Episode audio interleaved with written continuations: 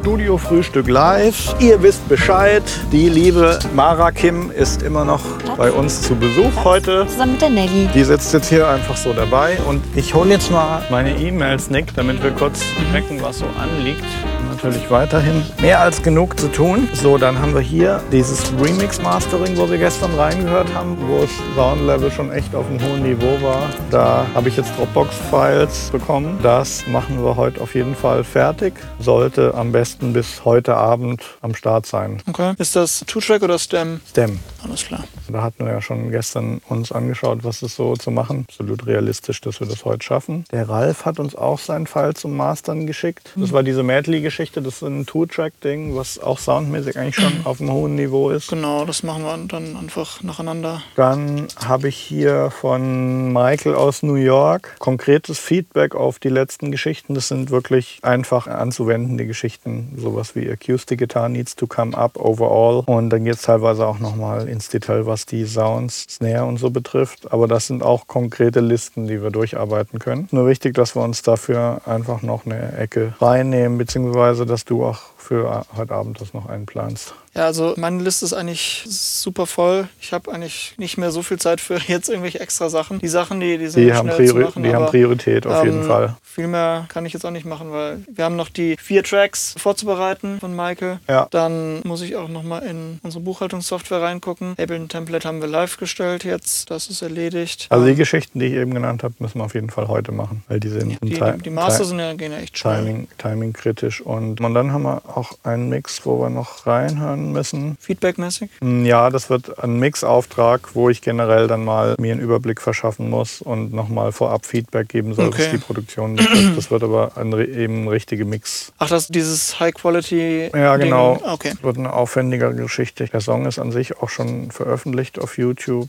aber wie immer bei solchen Kundengeschichten bleiben wir da Sind da schon vertraulich. Files da? Nee, nee, da geht es Okay. einfach nur darum, den aktuellen Stand der Produktion mal zu hören und Mhm. wirklich von unserer Seite eine objektive Einschätzung, weil der hat da auch sehr lange dran gesessen und ist da sehr tief drin Ja. in seiner Produktion. Und Dann, dann schieb doch das, das MP3 oder was ist gerade mal in den, in den Genau, Feedback-Folder. das ist jetzt noch auf meiner VIP-Mail. Habe ich jetzt rübergeschoben. Das gleiche ist hier bei dieser Remix-Geschichte der Fall. Das schiebe ich auch rüber. So, wir haben es jetzt nämlich endlich geschafft, dass wir unsere Master-Feedback-E-Mail-Adresse auf unserem Studiorechner drauf haben, was natürlich so ein altes Tabu ist. E-Mail-Adresse auf dem Studiorechner habe ich immer vermieden. Aber wir haben jetzt da so eine große SSD drin und es ist so schnell, der Rechner. Und es macht einfach mehr Sinn, als wenn hier auf meiner kleinen Laptop-SSD Wir alles brauchen die Files ja nicht auf dem Laptop runterzuladen, in unsere Dropbox zu tun und dann auf dem Studiorechner. Ja, also deswegen unsere. Master-Feedback-E-Mail-Adresse ist jetzt direkt auf unserem Studiorechner. Also könnt ihr uns schön Virenanhänge schicken. Dann sind wir außer Gefecht gesetzt. Careful what you wish for. ich kenne ein paar Leute, die schon gehackt wurden. Dann wurden Songs geleakt. Uh. Ja, wenn Dropbox gehackt wird, dann betrifft das viele Leute, denke ich mal. Habt ihr überlegt über so ein NAS, irgendwie so ein lokales System? Hm, Das hat aber jetzt mit der Sicherheit an sich nicht viel zu tun. Also generell ist es ja so, dass du mit Kunden ein Austauschsystem brauchst und da ist Dropbox einfach das am meisten verbreitete und ist auch halt super bequem. Was halt wirklich genial ist, dass du immer die letzten neu hinzugefügten Geschichten dann oben auch in deinem Kontextmenü eben Genau. hast und dann guckst du da regelmäßig rein. Ah, Ja, ich denke gerade über das Music ähm, Editing. Da hatten wir keinen Dropbox mehr nehmen können, aber weil wir natürlich auch dauernd Videofiles bekommen haben. Ja, für Video ist das zu groß. Terabytes- Ja, ja, ja, klar. Mhm. Deswegen, aber da war so eine NAS dann sehr cool, haben wir uns dann eingerichtet. Also für Audio, Dropbox Pro ist ja ein Terabyte und dann Reicht brauchst du schon ja. eine Weile, bis du bei Audio da an die Grenze angelangt bist. Also ich bin eigentlich ein riesen Dropbox-Fan, zumal die App auch super integriert ist und auf dem Im äh, iPhone funktioniert so auch. Du kannst dir da auch dann, dann. Files runterladen, auch offline verfügbar machen, wenn du so Also ich habe dann oft auch so Sachen, dass ich irgendwie einen bestimmten Zug erreichen will und dann bin ich um 21.15 Uhr noch den letzten Mix am Bouncen, direkt in die Dropbox am Bouncen. Und da Nick ja auch hier im Haus ist, kann ich dann während der Mix noch bounce, schon das Haus verlassen, zum Zug gehen. Und wenn ich dann im Zug bin, ist der. Master schon auf meiner auf, auf meiner App im iPhone in der Dropbox und ich kann es dann von da aus dem Kunden zuschicken. Und das ist halt schon sehr sophisticated. Okay, sonst. Genau, dann haben wir soweit einen Überblick. Da muss man halt wirklich sehen, dass wir das heute, bis heute Abend weg. Aber Ja, ja, so können wir jetzt eigentlich gleich nach dem Studiofrühstück rangehen und dann diese Feedback-Geschichten, die ersten, einfach schon mal durchhören. Ja. Gut. Und dann haben wir ja die liebe Mara Kim weiterhin. Du bist ja eine erfahrene Radiomoderatorin, die bei Radio 7 ein Eine Morningshow macht, auch ja. so eine Art Frühstücksding Brauchst am Start hat. Du kannst es eigentlich Ich kann monitoren, weil wir wollen jetzt mal gucken. Ich schaue jetzt gerade noch mal auf dem Display. Du kannst jetzt einfach noch mal einen Refresh machen, dann sehen wir auch, wer am Start ist. Ein kleines Spielchen mit unserem Publikum heute. Auf die Idee hatte uns die Mara gebracht. Dann erzähl doch mal kurz, was wollten wir denn heute mal fragen? Wir wollten natürlich auch dann unsere Erfahrungen. Bei uns beim Radio ist es halt ganz häufig so, dass wir halt auch natürlich mit unseren Hörern Interaktion irgendwie haben wollen. Also sprich, selbst wenn man komplett verpennt morgens am Radiosender sitzt, muss man ja irgendwas bringen, was entertaint. Genau. Und äh, da gibt es natürlich auch verschiedene Möglichkeiten, wie man so, also gut, über das Wetter reden ist das eine, ne? Aber das andere Das ist, ist eigentlich jetzt, was du jetzt erzählst, du kannst es ruhig ein bisschen ausführlicher erzählen. Wir haben ja da auch schon drüber gesprochen, ist eigentlich auch irgendwie so ein super Tipp für alle Leute, die sagen, oh, Facebook Live, das, ah, da wüsste ich ja gar nicht, was ich da erzählen soll. Er ist eigentlich ja so eine Methode, so eine systematische, wie man jetzt mit Leuten connected. Ist im Grunde genommen gleichzeitig auch das Gegenteil von dem, was Nick und ich machen, weil wir haben hier gesagt, bei unserem Studiofrühstück wollen wir ja einfach nur unsere schnöde Realität, das, was bei uns tagtäglich anfällt, Ja. zeigen und eben eigentlich gar kein Entertainment, sondern eigentlich nur so, hey Leute, ich arbeite, was macht ihr?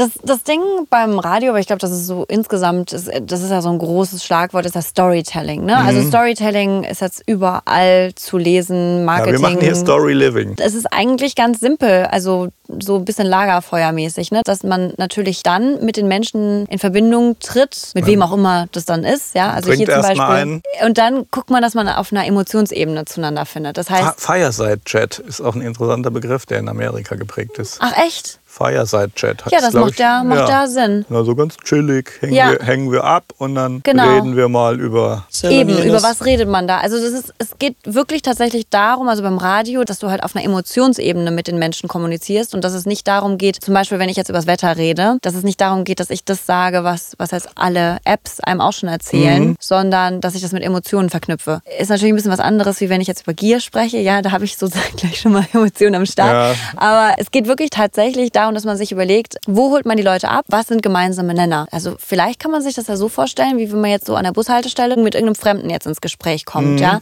Und dass man sich überlegt, was ist die Gemeinsamkeit oder wo, wo kann man irgendwie anknüpfen? Und wo sind dann aber auch Momente, wo man wirklich an den Menschen rantritt? Also wo man vom Smalltalk wegkommt und wirklich was anspricht, wo auch Jemand in seinem tiefsten Innersten irgendwo eine Emotion auslöst und dadurch auch eine Verbindung schafft, eine zwischenmenschliche. Genau. Und das sind vor allem Erlebnisse, die wir in der Kindheit hatten. Ja? Also wenn ich jetzt zum Beispiel zu Nick sage, 1176 Blue Stripe, was war dein erstes Erlebnis?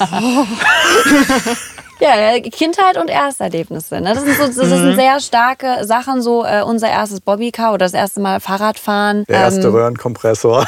der erste Röhrenkompressor. Ja, genau. Also das ist sozusagen das eine ist Radiowelt, dein das andere ist. Dein erster Nief 1073 wird für dich natürlich Ja, gut, große, Für immer. große Sache. Ja, das erste Mal im Tonstudio alleine. mit Tür dem zu. Produzenten.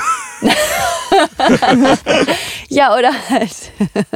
Ich weiß nicht, es gibt ja vielleicht auch bei Mädels irgendwie so die, das erste Vorsingen, ja, das erste Ah. Mal beim Dieter Bohlen. Genau. Ja, wir kommen da nicht mehr von runter, ne? ja, also, ja, sowas. Das erste Mal Patching im analogen Synth. So. Ja, genau. Und da kommen wir jetzt zu der Frage. Wir wollten einfach mal alle Zuseher heute fragen, dass sie uns Ja. einfach mal in die Comments schreiben. Und der Nick hat das hier auch und macht ein Monitoring. Sehr gut. Was war denn jetzt die konkrete Frage? Du bist doch hier die Profi-Moderatorin. Was ist denn die konkrete Frage jetzt an unser Publikum? Okay, also gut, lass mal überlegen. Also das wäre dann wahrscheinlich so, dass das, also ich würde ja sagen, was war das erste Mal, so wo ihr so, was war das für ein Gefühl, was war das für eine Situation, das erste Mal so im Studio und, und das erste Mal an den, an den Knöpfen zu Erste drehen. Mal in Berührung mit Audio. Oder so, ja. Und dann kannst du natürlich auch noch ein bisschen Da hat weiter ja in die jeder, da hat ja bringen. jeder, da muss man ja an sich nicht groß überlegen, sondern das sind so Geschichten, die aus den Emotionen irgendwo, da tauchen ja Bilder auf. Also bei mir taucht einfach auf, mein Vater, der hatte so eine Telefunken-Bandmaschine und da war so ein Sennheiser-Kopfhörer dran geschlossen, der ganz klassische aus den 70er Jahren, der hatte so gelbe Ohrpolster. Wer jetzt weiß, welches Modell das ist, bin ich sehr dankbar, würde ich mich sehr interessieren, aber das war dieses Ding, da hat Sennheiser in den 70ern auch so eine Kunstkopf-Stereophonie-Agenda gehabt. Die haben auf Vinyl damals noch Kunstkopf-Stereophonie aufgenommen. Und wenn du dann diesen Kopfhörer aufgesetzt hast, dann kam so eine Stimme. So, und jetzt befinde ich mich hinter Ihnen. Nein. Jetzt gehe ich zur Seite links und Sie können ganz deutlich in Ihrem Kopf hören und so in die Richtung. Und da kann ich mich dran erinnern, nee, das Mikrofon, das bleibt hier mal, Ja, leck mal nicht das Mikrofon. Kannst verstehen, aber ein geiles Mikrofon. Nelly. Wir verticken dich demnächst als Werbegesicht Und für das Schuhe. war, das war so. Und dann auch noch mitzukriegen, dass man diese faszinierenden Tapes, und wir haben ja auch gesehen, wir haben ja auch hier Analogbandmaschinen, haben um- oben in unserer Werkstatt eine ganze Sammlung an Studio Revox Maschinen. Ja, ich habe auch schon ein bisschen so, ja. was Und ähm, das ist so dieses Urerlebnis, dass man den Sound dann auch noch aufnehmen kann. Und dann hatten wir auch selber ein Stereo-Mikro, was an dieser Telefunken angeschlossen war. Und das hat mich wahnsinnig fasziniert. Und darüber bin ich da eigentlich reingekommen, habe dann schnell angefangen. Es war eine Zweispurmaschine, man konnte aber auf eine Spur was aufnehmen und Mhm. konnte dann das abspielen und zusammen mit der nächsten Spur auf die zweite gruppieren und so hin und her bouncen. Wie man das damals gemacht hat. Genau, Ja. und so habe ich eigentlich angefangen. Und dann hat mir mein Vater auch gezeigt, wie man analoges Band schneidet. Und dann habe ich eigentlich recht früh, auch als es noch keine Sampler gab, habe ich dann so kleine Schnipsel zu Beats zusammengebaut mit Band. Habe also ein, Ach, so ein. Maßband gehabt, wo ich dann quasi den Grid, den man Ja, heute in der ja. DAW hatte, mir auf den Tisch aufgezeichnet. Und dann habe ich den Sound, den Sound, habe dann so einen Rhythmus draus gebastelt. Und das waren so meine ersten Anfänge. Und keine Ahnung, da war ich vielleicht sieben oder sowas. Musstest du dann den Rhythmus auch weiter wiederholen oder ging es dann irgendwie so, konntest du im Loop Ich habe abspielen? das dann schon mal so eine halbe Minute durchgezogen. oder hast du es abgespielt oder zu gerappt oder so? Wie ich fünf war, hat ja von Hip-Hop noch keiner gesprochen. Ach so, ja, oder so. Später hatte ich dann einen Korg MS-20 Synthi und dann fing das dann so an, dass man, da waren auch dann diese Roland-Geräte, da hatte ich eine MC202, ein MS-20 und dann kam auch das Tascam 244 Vierspur-Kassettending dazu, was so das Home-Recording-Bewegung ausgelöst hat in den 80ern. Und das waren so die Anfänge und dann, ja, zack, zack, zack, ging es natürlich Schlag auf Schlag. Die Tape hat mehr Spuren bekommen, bei mir ging es dann von 8 und dann hatte ich eine Tascam 24 Spur. Ja, und dann kam schon die 90er und dann war Technologie schon, dann kam irgendwann schon das erste Pro Tools, was ja heute teilweise immer noch ein HD-System, super High-End, teures Ding war. Hattest du damals gleich Pro Nee, Tools? nee, hatte ich nicht. Nee, in Deutschland war es dann so, dass man dann mit Cubase Audio eigentlich das erste Mal Audio in die DAW integriert hat und dann gab es dann so eine DigiDesign von DigiDesign natürlich schon die Hardware, Audio-Media-Karte, wo du dann mit Cubase irgendwie, ich glaube, vier Audiospuren auf zwei Outs mischen konnte. Da habe ich ja schon 92 oder na, das war 94 eher Dance Music produziert und da war man natürlich sehr dankbar, wenn man seinen Chorus und seinen Female Chorus und seinen Rap bei dem Eurodance eben nicht mehr auf Tape. Ich hatte vorher hatte ich es auf Tape aufgenommen und in den Sampler gesampelt. Da konntest du dann auch einfach die Vocals triggern und auch montieren. Eben es ging ja darum, dass du einfach frei deine Struktur montieren kannst und Dieses lineare einfach vor sich sehen und dann rum experimentieren, Ja, welche, welche Sachen wo ja, was wo wie kommt. kommt der Chorus zuerst. Und das war ja, wenn du von Tape kamst, dann war es ja eine unheimliche Revolution, dass man plötzlich eben die Songstruktur verändern konnte und sich nicht von vornherein darauf festlegen musste. Das war ja die Revolution, die der Sampler erstmal mit sich gebracht hat. Es ist lustig, dass du das jetzt so erzählst, weil als ich angefangen habe, überhaupt mich mit Audio auseinanderzusetzen, da hatte ich so ein zwei Kassettendeck-Ding und habe halt dann mit dem Mikrofon aufgenommen und habe das ähnlich wie du dann auch erz- erzählst, ne? einfach mal sowas reingesungen und dann in die nächste Kassette und es dann abgespielt und dann Mhm. Genau. draufgesungen und so war dann so ein bisschen Harmony am Start. Die waren ja auch sehr populär, diese Tape-Decks, wo du zwei, einen Recorder und einen Player drin hattest. Genau. So, jetzt haben wir aber schon wirklich genug. Du darfst gleich ja, weiter ja, ja, erzählen, ja. aber jetzt müssten wir eigentlich unser Publikum schon angetriggert haben. Ja, vielleicht noch, kommt da ja noch was. Müssten genau, doch das einige dabei sein, die jetzt sagen, oh, bei mir war es das sowieso. Und wenn nicht, dann hast du bestimmt genug zu erzählen. Und der Nick, der hat sicherlich auch noch eine spannende Story. Nick, was, was, was, was gibt's, gibt's da Also Es gibt Steve. hier einen Kommentar und zwar von Marco Sascha Sven Hoppe. Ja, das ist ein ganz lieber Hörer. Was hat er erzählt? Mit dem werde ich heute telefonieren oder morgen wahrscheinlich. Genau, und der hat kommentiert, mein erstes Mal. Ja, genau. Sieben Jahre alt, erstes selbstgeschriebenes Basic-Programm auf dem Commodore 1.16, war ein Dr- Drumcomputer. Cool. Auf dem Commodore was? C16 meint er wahrscheinlich. Wahrscheinlich, oder? 1.16 oder C64. Aber da kann ich mich auch erinnern. Da gab es dann auch später so ein Commodore Amiga, mit dem konnte man auch ziemlich gut Sound machen. Das war, ach, was rede ich hier? Ich habe ja hier so junge Leute neben mir, die haben ja keine Ahnung, von welcher nee, Zeit ich das rede. Ist, das sagt mir tatsächlich nichts. Aber das Cubase, was du vorhin erwähnt hast, in den 90ern, Ja. ich glaube tatsächlich, dass ich das gar nicht so richtig bewusst wahrgenommen habe. Mein Vater ist so ein ITler, also mein Mhm. Ja. Stiefvater, und der hat sich super immer mit Computern natürlich durch die Arbeit befasst. Also hatte immer einen Computer schon früh zu Ja, Hause und auch immer selbst gebaut und komplett alles. Und bei uns lagen immer die ganzen Kartenzeug-Sachen Mhm. grün mit diesen so alles. Naja, okay. Auf jeden Fall. Das heißt, der war, dann, der war dann auch schon Ja, wahrscheinlich früher im Internet als alle normalen Leute so. Schon, ja, wir hatten auch ein Internet-Business quasi in der Familie. Das wir waren Ah, ja. sozusagen äh, Provider, bevor es alle anderen waren. Wo wir angerufen wurden und gefragt wurden, ob wir einen Webservice haben, ja, von irgendwelchen Textilfirmen. Genau. Das war geil. ähm, nee, also, aber das, das ähm, Lustige ist, er hat damals halt auch gemerkt, okay, das kleine Mädel will da irgendwie Musik machen, re recordet noch mit der Kassette. Und ich glaube, so in diesem Übergang hat er dann irgendwie Cubase angeschafft, deswegen, weil er gedacht hat, das stellt er mir dann zur Verfügung und Mhm. befasst sich auch selbst ein bisschen damit, hat mir das alles installiert. Und ich habe das überhaupt nicht richtig gerafft, dass das damals natürlich auch eine Revolution war, dass man dann digital so, ein- viel machen kann Das plötzlich. ist, ja auch das ist ja auch die DNA der Computerleute, dass sie eigentlich immer der Meinung sind, dass man alles im Leben auch mit dem Computer machen kann. Also ich habe die Tape-Maschinen halt nur als Kassettendecks wahrgenommen. Mhm. Aber dieses Cubase, ich weiß noch, dieses Zoom war eigentlich total unmöglich. Ja, das war alles so ganz klein und so winzig. Oder vielleicht habe ich das halt einfach noch nicht gecheckt. Aber ich weiß, dass ich damals wirklich ganz basic MIDI aufgenommen habe und so weiter. Und dieses Verständnis hat mir dann später auch bei Produktion und so allem natürlich geholfen. Und ich hatte Mhm. das gar nicht richtig wahrgenommen als etwas, was ganz natürlich so aufgesogen, so, okay, das ist jetzt irgendwie ist, da, wie ist halt. Ein, ist ein enormes Privileg, weil ich glaube, so das Internet hat überhaupt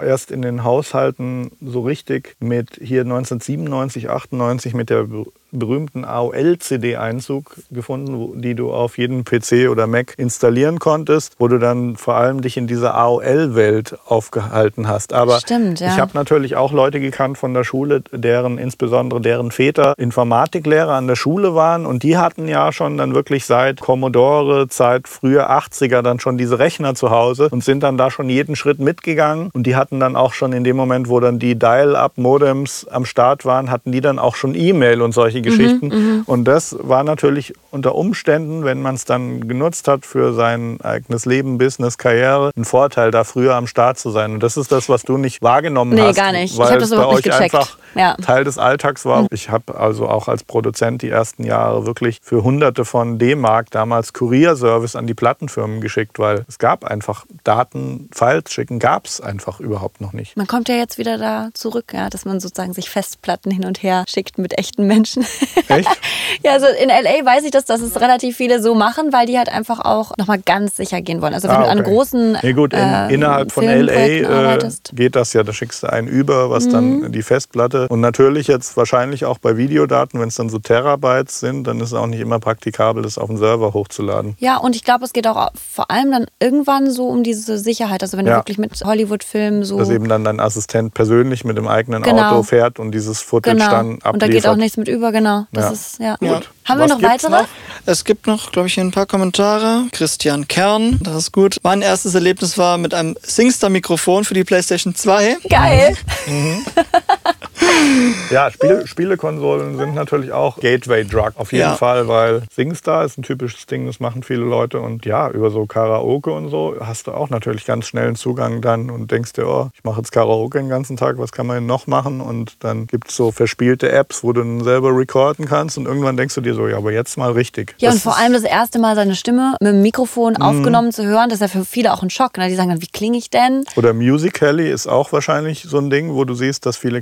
Musical.ly ist eine App, wenn ihr die nicht kennt als Musiker. Runterladen. Geht mal drauf, da entwickelt sich auf jeden Fall was. Kann noch einen Moment dauern, aber früh dabei sein macht Sinn. Wo im Grunde genommen, ja, so ganz klischeemäßig kann man sagen, 9- bis 13-Jährige machen da ja nicht Karaoke, sondern Lip-Sinken zu bekannten Hits. Und es ist so eine Mischung, Mischung aus Selfie, Lip-Sync und Lip-Syncing zu bekannten Hits. Und die äh, Musical.ly haben auch einen Deal mit Apple. Das heißt, die können auf die gesamte Apple Music Library zugreifen. Die haben Ja, stimmt, Apple das hat das nicht- gekauft, aber Ja. das ist eine Koop und das ist natürlich auch Gateway Drug, weil dann viele von diesen, sind ja noch nicht mal Teenager, das sind ja Kinder, dann sich auch gegenseitig folgende Fanbase aufbauen und Das ist witzig, weil also ich, ich kenne eine Band, die hat jetzt wahrscheinlich von einem halben Jahr oder so auch angefangen, ihre eigenen Sachen halt auf Musical.ly zu posten. Ja. Die machen so ein bisschen so, so, so Teenie Rock und sowas Ja. und das funktioniert super, weil ja, also insbesondere wenn du da irgendwie hübsche Jungs Oh, hübsche im, Jungs gehen überall. im Teenie-Alter hast, ja, aber da besonders. Ja, ja, wirklich. Ich meine, das auch so. Also, meine kleine Schwester ist halt 13, also so Mhm. vollkommen in dem Alter. Und ich habe sie dann auch gefragt, wie oft sie Musical.ly benutzt. Und sie, ja, schon so täglich, immer Mhm. wenn ihr auch so ein bisschen langweilig ist. Und ich gesagt, so, wie viel postest du da? Oder wie viele.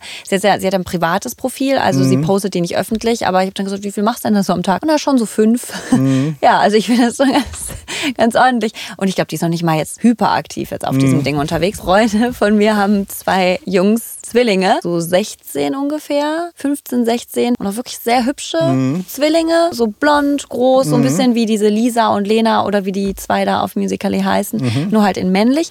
Und ähm, habe ich auch schon gesagt, ihr müsstet eigentlich mal hier auf Musical.ly gehen, ihr zwei Jungs. Dann habe ich dann auch das Instagram-Profil meiner Schwester so zum Test Mhm. gezeigt und die hat auch sofort gesagt, oh, oh, die sind aber hübsch. Ja, also ich meine, das darf man nicht unterschätzen, so diese Bravo Mhm. Ja, Love also der, Story ist der ja immer noch da. größte Star auf Musical.ly, Baby Ariel, die ist also da jetzt auch schon wirklich... Auch ein geiler Name, ne? Ja, Ariel, die kleine Meerjungfrau. Die ist da jetzt also richtig am Start. Die hat wahrscheinlich 20 Millionen Follower dort. Und das ist aber auch dann übergesprungen, wenn ihr mal Baby Ariel auf Facebook sucht. Die ist da auch schon ein richtiger Celebrity geworden über die Plattform. Und ist schon interessant. Ich würde jetzt nicht sagen, dass die Fälle verteilt sind auf Musical.ly, weil es hat jetzt noch nicht die absolute kritische Masse Mainstream erreicht. Aber es ist schon in dem App Store, ist die App schon ständig am Steigen. Und man darf sich auch nichts vormachen. Das überträgt sich dann auch von den Kindern dann auf die Eltern, vielleicht über die Mütter oder über Karaoke und wir gucken. Und das wird älter natürlich auf jeden Fall. Ist dann eben die Frage, ob's, ob dann irgendwann der Punkt kommt, wo die kleinen Mädchen sagen, oh, jetzt bin ich aber zu bisschen zu klein für Musical.ly, jetzt gehe ich auf Instagram oder Snapchat. Aber ich glaube schon, dass diese Plattform mit der Zeit vom Alter her auch Ich glaube, so momentan wie so eine Freizeitbeschäftigung für die Mädels, dass sie sagen so, ach, komm, wir machen das irgendwie den Es Nachmittag, wir treffen wird- uns und nehmen wird Musicals auf. Wird auf jeden Fall nicht bei 9 bis 12 bleiben, sondern diese Plattform wird sich weiterentwickeln. Ja, es wird, wird spannend zu beobachten sein, weil dann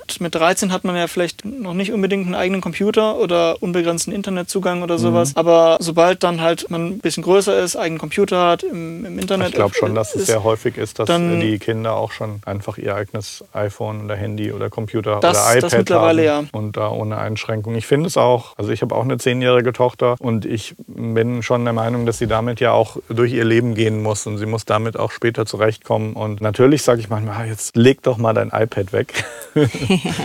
Insbesondere beim Essen, aber Kann ich Aber ich meine, ja. ich, ich finde das eigentlich wichtig, dass, äh, ich meine, das ist ein Bestandteil unseres Lebens, ein Mhm. großer Bestandteil. Da muss man auch dann in der Erzie- Erziehung drauf eingehen und man kann jetzt nicht sagen, okay, du, du kriegst es, bis du 15 bist, kein Smartphone, sondern man muss den Kindern, finde ich, schon auch dann einen verantwortungsbewussten Umgang damit. Also ich versuche dann Ja, halt auch so ein bisschen zu, zu erklären, eben was dahinter steckt, eben auch zu sehen, dass hinter jeder Spiele-App eben auch ein Spieleentwickler und ein Geschäftsmodell Ja, steckt eben. und dass Ja. jedes kostenlose Spiel eben auch in irgendeiner Art und Weise versucht, über eine bestimmte Zeit auch irgendwie in eine Paid-Schiene reinzukommen. Ich habe zum Beispiel keinen Gameboy geschenkt bekommen damals, weil meine Mutter absolut dagegen war als Pädagogin und so. Die hat dann gesagt, nee, nee, nee, das geht gar nicht. Also Da stimme ich ihr zu. Ähm, ja, so Gameboy war nicht, aber ich war dann schon so ein bisschen eifersüchtig, als ich dann EPD in Berkeley studiert habe und dann waren dann so ein paar, die haben sich dann mit dem Gameboy so gut auseinandergesetzt, die haben dann gesagt, komm, wir machen jetzt hier 16-Bit-Musik und so, und die haben den dann geslaved, das war ganz geil.